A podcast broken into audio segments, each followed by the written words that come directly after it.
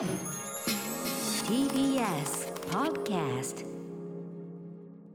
時刻は6時30分になりました。12月9日木曜日。TBS ラジオキーステーションにお送りしているアフターシックスジャンクション。パーソナリティのライムスター歌丸。そして木曜パートナー TBS アナウンサーのうないりさです。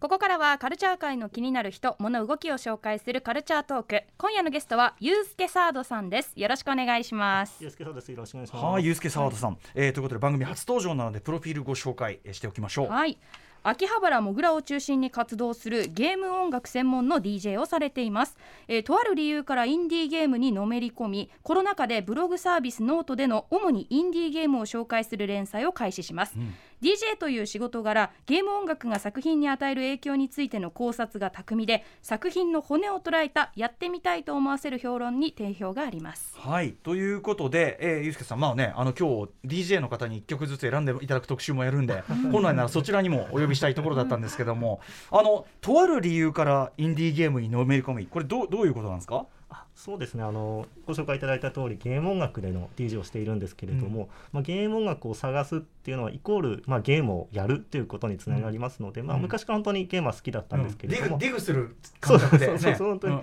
本当にその通りでもうディグする感覚でゲームをやっていたんですけどもやっぱりここ数年インディーゲームってやっぱりどんどん、うん。まあまあ増えてきて面白いものもできてきて、はい。まあ、コンセプトが強い作品に出会ったことでもうどんどんのめり込んでいったという形ですね。えーじゃあいいものも増えてるというか。あもう増えてます、うんうん。はい。えー、ゆうすけさんから見てインディーゲームこうどどういうこうものというかどういう魅力があるものでしょうか？そうですね。やっぱりメジャーなゲームに比べて結構小規模で作られているゲームっていうのはすごく多いかと思うんですけれども、まあ、だからこそやっぱりクリエイターの方のその思いというか、うんうん。こうしたいっていうのがすごく強く出てるゲームだと思いますし、はい。あとやっぱりコンセプトが強いんですけれども、まあ、どちらかというと比較的短時間で終わるよううんなコンパクトなものも結構あったりするので、はい。やっぱりそのなんていうか、まあ、ボリューム的にもその思いが濃縮されてるというか、うんうんうん。やっぱりそういったところで結構尖ったゲームが多いかなっていうふうに感じてますね。このプレイ時間短くて済むっていうところがはね、ゆうすけさん的にも結構実は大きかったっていう。まあそうですね、あのやっぱり、まあ、私も普通に働いてたりすると、やっぱりゲームに、まあ、費やす時間っていうのは結構やっぱり平日は少なかったりするんですけれども、まあ、あの長く続くゲームだとどうしても途中でやめちゃったっていう経験あると思うんですけれども、やっぱり短いとすぐコンパクトでうん。1日2日とかでできるとすごいいい体験ができたなっていうふうに思いますね。サクッと済んでなおかつちゃんとこうそのなんていうかなメジャーゲームではできないような感動もあったりするってことですもんね。そうですねはいということで、えーそんなゆうすけさん、えーどんなゲームを今回紹介していただけるんでしょうか？はい、えー今年も魅力的なゲームってのはすごく多く発売されたんですけれども、まあ、その中でも自分の本当に好きな物語性の強いゲームっていうのをご紹介させていただければと思います。えー短めの時間で物語性が堪能できる。はい、よはい、えーということでゆうすけ佐藤さんよろしくお願いしますろしく。お願いします。After Six Junction ここからはカルチャートークです。今夜のゲストは DJ のゆうすけサードさんです。よろしくお願いします。よろしくお願いします。さあということでここから2021年ベストインディーゲームを伺っていきます。ということで、えー一つ目ゆうすけ佐藤さんお願いします。はい、えーインディーならではの尖ったメカニクス Before Your Eyes です。Before Your Eyes はい、はいどんなゲームなんでしょう？はい。えっとこちら2021年今年の4月8日にリリースされたゲームでして、まあ、今 PC でしかできないんですけれども、えっとまあ、開発はアメリカのグッバイワールドゲームズというところで、ん。まあ、特徴としましてえウェブカメラを利用したプレイヤーのまばたきっていうのを使用した独特の物語性があるゲームですね。ウ。ェブカメラ、まあ、我々パソコン使ってる時に、はい。まあ、ズームとかでもね要するに自分の顔側を撮るそうですやそうです。よね。はい。はい。それを利用したまばたき。はい。うんまあえっとまあ、物語的にはですね、えっと、主人公はちょっともうすでに死亡しているような世界観でして、うん。えー天国に至るためにはですね、えっと、死後の世界の万人に自分の人生を伝えないといけないと。うん。はい、でそこでですね主人公が自分の人生を振り返るというか追体験する物語なんですけれども、うんうん。この物語、まあ、いわゆる、まあ、走馬灯のようなものを見ていくんですが、うんうん。その場面と場面の転換に、えープレイヤーのまばたきを用いるというようなゲームになってます。えーじゃあその一旦目をつぶってごらんみたいなのがあるみたいなことですか？そうですね。ゲーム中に合図があるとなるほど。そうなんです。指示があるんですね。そうです。ね指示があって、まあ、このタイミングでまばたきしたら次のシーンに行きますよという合図があります、えー、すごい。要するに細かいまばたきってね普段いっぱいしてますけどそういうはいはい。一時的なこうまばたきというのをすると。そうですね。で、はい。要するに我々からすると目を閉じて開けたら世界が変わってるとか。そうですそうです。その通りですね、えはい。ーこれ逆に言うとこうコンピューターってその我々のそういう目の動きとかを、はい。割といつも見ちゃってるっていうか。まあ、そうですね、まあ、このゲームに限ってはそのカメラの設定も最初にあるので、うんうんうん。あのちゃんとまばたきを捉えられるかっていう設定もあるんですけれども、ええそうですね。あの本当にゲーム中常に見られてるような感じだと思います。うんうん。へえ。でそのまばたきして自分の過去追体験そこからどういう話になってくるんですか、そうですね。あの本当に主人公、まあ、先ほどお話しした通りすでに死亡しているのでうん。自分の人生を追体験していくんですけれども、うんうん。まあ、本当に生まれた時小さい時には、まあ、親からどういうような愛情を受けて、うん。どういうような教育をされて、でどういうふうに育っていったかそして、えーどういうふうな形で死亡した亡くなったかっていうところまでを、うん。あの体験していくゲームなんですね、ええ。はい、ちょっとそういった物語になってるんですけれども、やっぱりちょっとまばたき使うっていうところがですねあのすごい特徴的でして、えあの普通のゲームだったら、うんうん。場面転換するのに使うのってマウスのクリックだったり、うんうん。まあ、コントローラーのボタンだったりするんですけれどもまばたき使うっていうことはまばたきって本当に生理的な現象なので、ええええあの自分でコントロールなかなかできないんですよね。ええでこれが先ほどの走馬灯のような話とちょっとリンクしてくるんですけれども、ええつまりあもうちょっとこの場にいたいとか、うん。もうちょっとここの思い出に浸りたいっていう思いがうん。まばたきだとどうしてもそれ止められないんえですよね。なので本当にその場面場面があの自分のコントロールに効かない中でどんどん進んでいくと。えじゃあその場面転換しましたと、ではい。こう見てると、はい。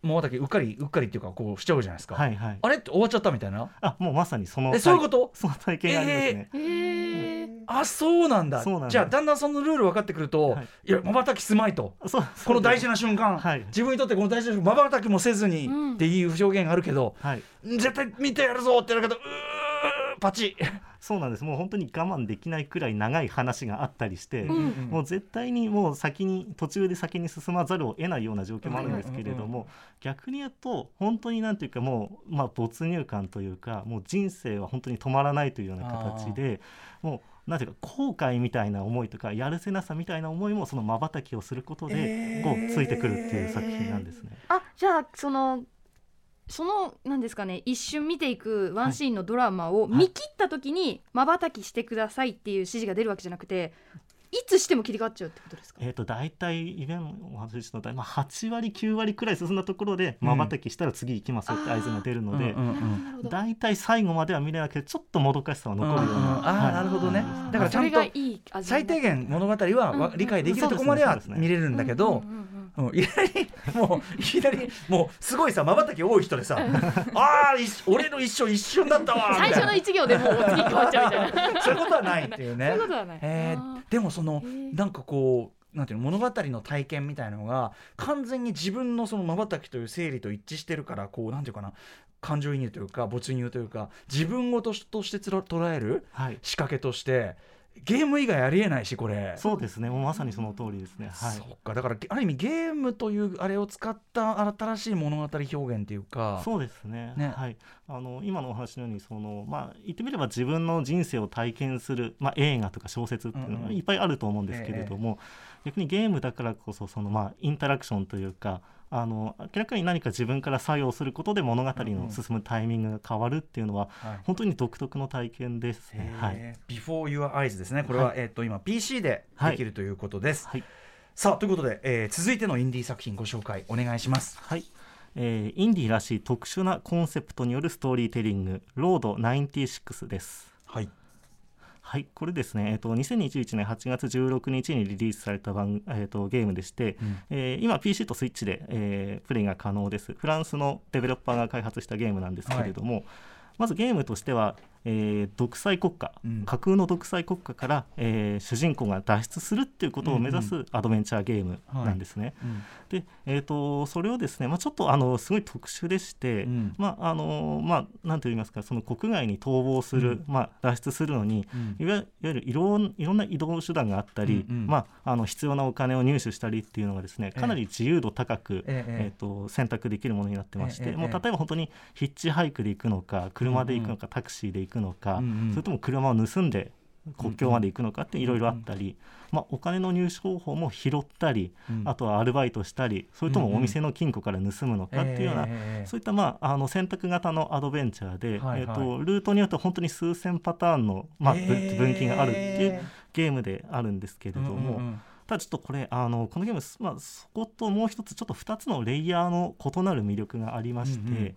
えーとまあ、この主人公というか、まあ、プレイヤーが操作するのは本当に個性のないうん没個性なキャラクターなんですね。うんもう性別と年齢くらいしか確か分かんなかったと思うんですけど、個性があるのはその、まあ、国外に逃亡する逃亡劇の途中に、まあ、一期一会として会う、んうん。まあ、別のキャラクターなんですね。うんうんで逃亡劇の途中に、まあ、一期一会で会って、まあ、当然それで別れて、うん。また別のキャラクターと会って別れていくっていうのを繰り返して、うん。まあまあ、言ってみればその国外で脱出できましたというゲームなんですけれども、それを何人も何人も繰り返すんですね、うんうん。主人えー、とプレイヤーは。うん。それによって、えーとそのまあ、1人目の逃亡で会ったキャラクターとあー。2人目の操作でまた会うことになる。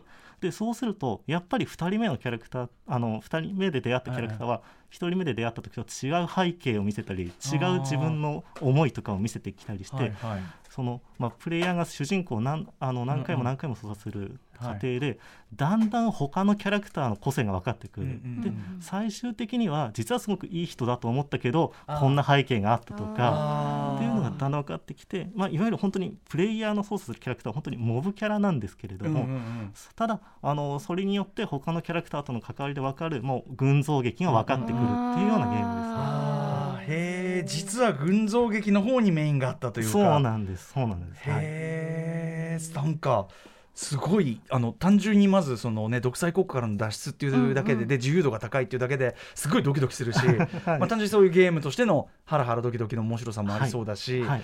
そこからさらに文字もも上がってくるそのこの世界の中のはい、人々っていうか、そうなんです。はい、どしかも独裁国家に生きる、うん。そうなんです。はいいやこれも面白そうめちゃめちゃ、ねロード96ね、はい。えー、とこれ PC とスイッチでできるそうです、はい。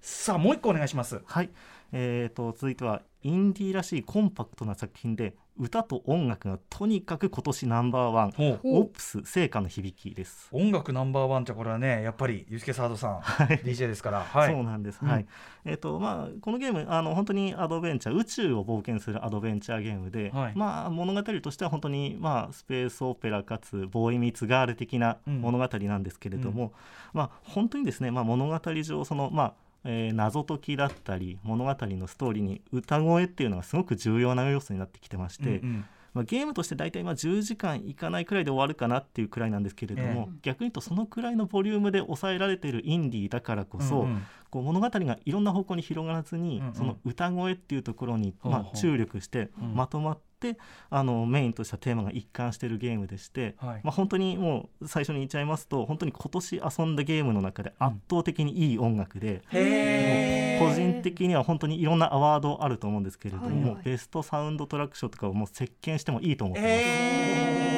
えー、じゃあまずはその音楽聴くためにもスプレー当然そのてか歌がキーになってんだからそうことにねなるし。そうですね。かうん。つやっぱり物語自体がかなりちょっと切なめのゲームでして、はい、特に宇宙を舞台にしてるのでちょっとやっぱり静かめな音楽だったり、うんうんちょっとピアノだったりちょっと感情に触れるような音楽が多かったりするんですけれども、うんこのやっぱり物語がですね本当にまああのキャッチコピーの中にあるんですけれども、まあ、別れが決まっている旅っていう物語なんですね。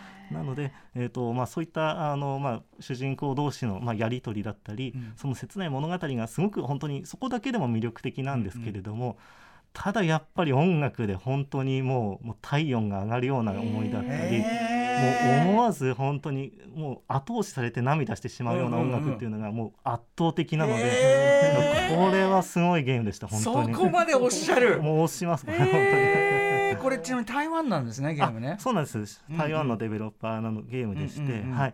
まあ、ちょっとあのーまあ、固有名詞というか多分ちょっと難しい漢字とかはあったりするんですけれども、うんうんうん。ただあのーまあ、ローカライズというか、まあ、うん。翻訳はものすごくよくできているので、うんうんうんあのプレイにそこまで支障はないかなって思います。うん。はい。まあ静止画に近いものを見ながらこう、はい。ネットテキストを読んでいくアドベンチャーゲームみたいな感じですかね。あそうですね。それに加えてちょっとあの宇宙を冒険するのでうん。乗ってる宇宙船のリソースの管理とか、うんうん。あとはそのまあ謎解きみたいな、うんうん。惑星の中に入って謎を解くみたいなこともあるので、まあ、そこもあるんですけどもやっぱりそこはまあどちらかというとそこで楽しむっていうよりは、うんうんうん。まあ、物語と音楽っていう形ですね。うんうん。はい、進めていくための、まあはい。プロセスというか、そうですね、はい、へー。でもねあのキャラの絵柄とかもまあなんつうのかな。全然日本人にもねうんね。親しみやすいような感じっていうかね。へえ全然知らなかった、えー、オーパス？星歌の響き？あそうですね。えっとオープス成果のオプス響き。オプス聖歌か。聖歌の聖歌の響き、はい。オプスですね。はい。はい。わかりました、えー、これは PC でプレイできるということです。はい。いやでもここまで音楽のことね。うん。あのあのユースケサードさん自身がそのね DJ としてそのやられてるユースケさんが言うんだから間違いないってい。うね,、うん。このその女の子の歌声ってことなんですかね。あそうなんです。作品の中で登場してくるは。い、女の子の歌声で、うんうん。ちょっとそれがやっぱり最初から最後までというか最初からプレイしたからこそ最後にもう本当の、まあ、感動と一緒にいい歌が流れるという。あね。いやなんとなく経験してきてるんですよ。そのファイナルファンタジー10とうん。か、あと13騎兵防衛権とかはも重要なところでその歌声がかかったりするんで、なんかそれを感じさせるような物語だなと思ってうんうんうん、これ一番やりたいですね。うんうんうん。オもうもうゾクゾクしてる今早くやりたくて。あとうないさんもやったというあのインスクリプションもね。はい。はい。あそうですゆうすけさんも。ね、はい。うん。今回ちょっとあの、まあ、物語性というところでは外したんですけれども、やっぱりインスクリプションはちょっと今年の、まあ、インディーゲームの中ではやっぱり仕組み、その仕組みがものすごいもうちょっとやっぱりネタバレが厳禁なのでなかなか詳しく話せないんですけれども、うんうんまあインスクリプションは本当にもうその仕掛けというか演出の部分ではもう今年トップだし下手したらもうインディーゲームの歴史に残るようなゲームなんじゃないかと、はい、思います。もうネタバレ現金はまさにその通りで。うないさんはその後プレイされて？あもうクリアしました。クリアした。あーいやもうねあもうね 何度ね頭がおかしくなりそうになったかっていう。うんどういうもう何ですかね。言えない。何も言えないんですけど 唯一どういうゲームかって魅力を伝えるならカードゲームと脱出ゲームが合体してます。うんうんうんうん。これぐらいしかでうんもそうですね。はい。いやでも話聞くだにねそれはすごい面白そうなんだけど実際すごいってことですね。すごかったですね。しかしでもここに来てだからそのインディーゲームね、はい。史上最高と言ってもいいようなものも出てきたりとか、まあ、音楽がいいものもあれば、さっきのまばたきを使うとか、うん。びっくりするような仕掛けもあるし、ねなんかやっぱインディーゲームならではというかそのトリプル A タイトルだとそこまで挑戦できないうんものがうんやっぱインディーだからこそ生まれるんだなっていう。のをそうですね。そうですね。いやということでちょっと今後もねごいろいろご紹介いただきたいなと思いました、はい。見事なご紹介でございました。ありがとうございます。はい。ということで改めて今夜ゆうすけさんに紹介していただいた3本をおさらいしておきましょうか、はい、まず1作目が Before Your Eyes こちらはパソコンのみで、えープレイすることができます。続いて2作目が Road 96こちらはパソコンとスイッチでプレイするこれことができます。はすごいやりたい、うん。そして、え3作目が Opus えー、星歌の響き。こちらがパソコンでプレイできるということです。はい。ということで最後に、えー、ゆうすけ佐藤さんお知らせ事などありますか？はい、そうですね。えっと私今ブログサービスのノートにてゲームの感想だったり、まあゲームにまつわる記事を書いているので、まあそちらをチェックしていただければというところと、またまあ DJ の方についてもですね、ちょっとまあそろそろコロナも落ち着いてきたかなというところで、ちょっと今まで全然できてなかったんですけれども、そろそろ再開していこうかと考えておりますので、はいまあそのあたりもノートですとか、まああとうん SNS のツイッターですとかで、あのお知らせできればと思いますので、こちらもチェックしていただければと思います。音楽活動というかね DJ 活動の方でもちょっと番組もよろしくお願いしますああ、ぜひぜひよろしくお願いします。ということで今夜のゲストは DJ でインディーゲーム評論を行っている DJ、えー、ゆうすけサードさんでした。ゆうすけサードさんありがとうございました。ありがとうございました。ありがとうございましまた明日のこの時間は宇多丸さんが週刊宇多丸さんによる週刊映画時評ムービーウォッチメンです。はい、えー、明日はルッソ兄弟がプロデュースした、えー、イラクの都市モスルを舞台にした戦争アクションというかこれすごい作品でした。これもモスルあるスワット部隊の戦いを扱います。Junction.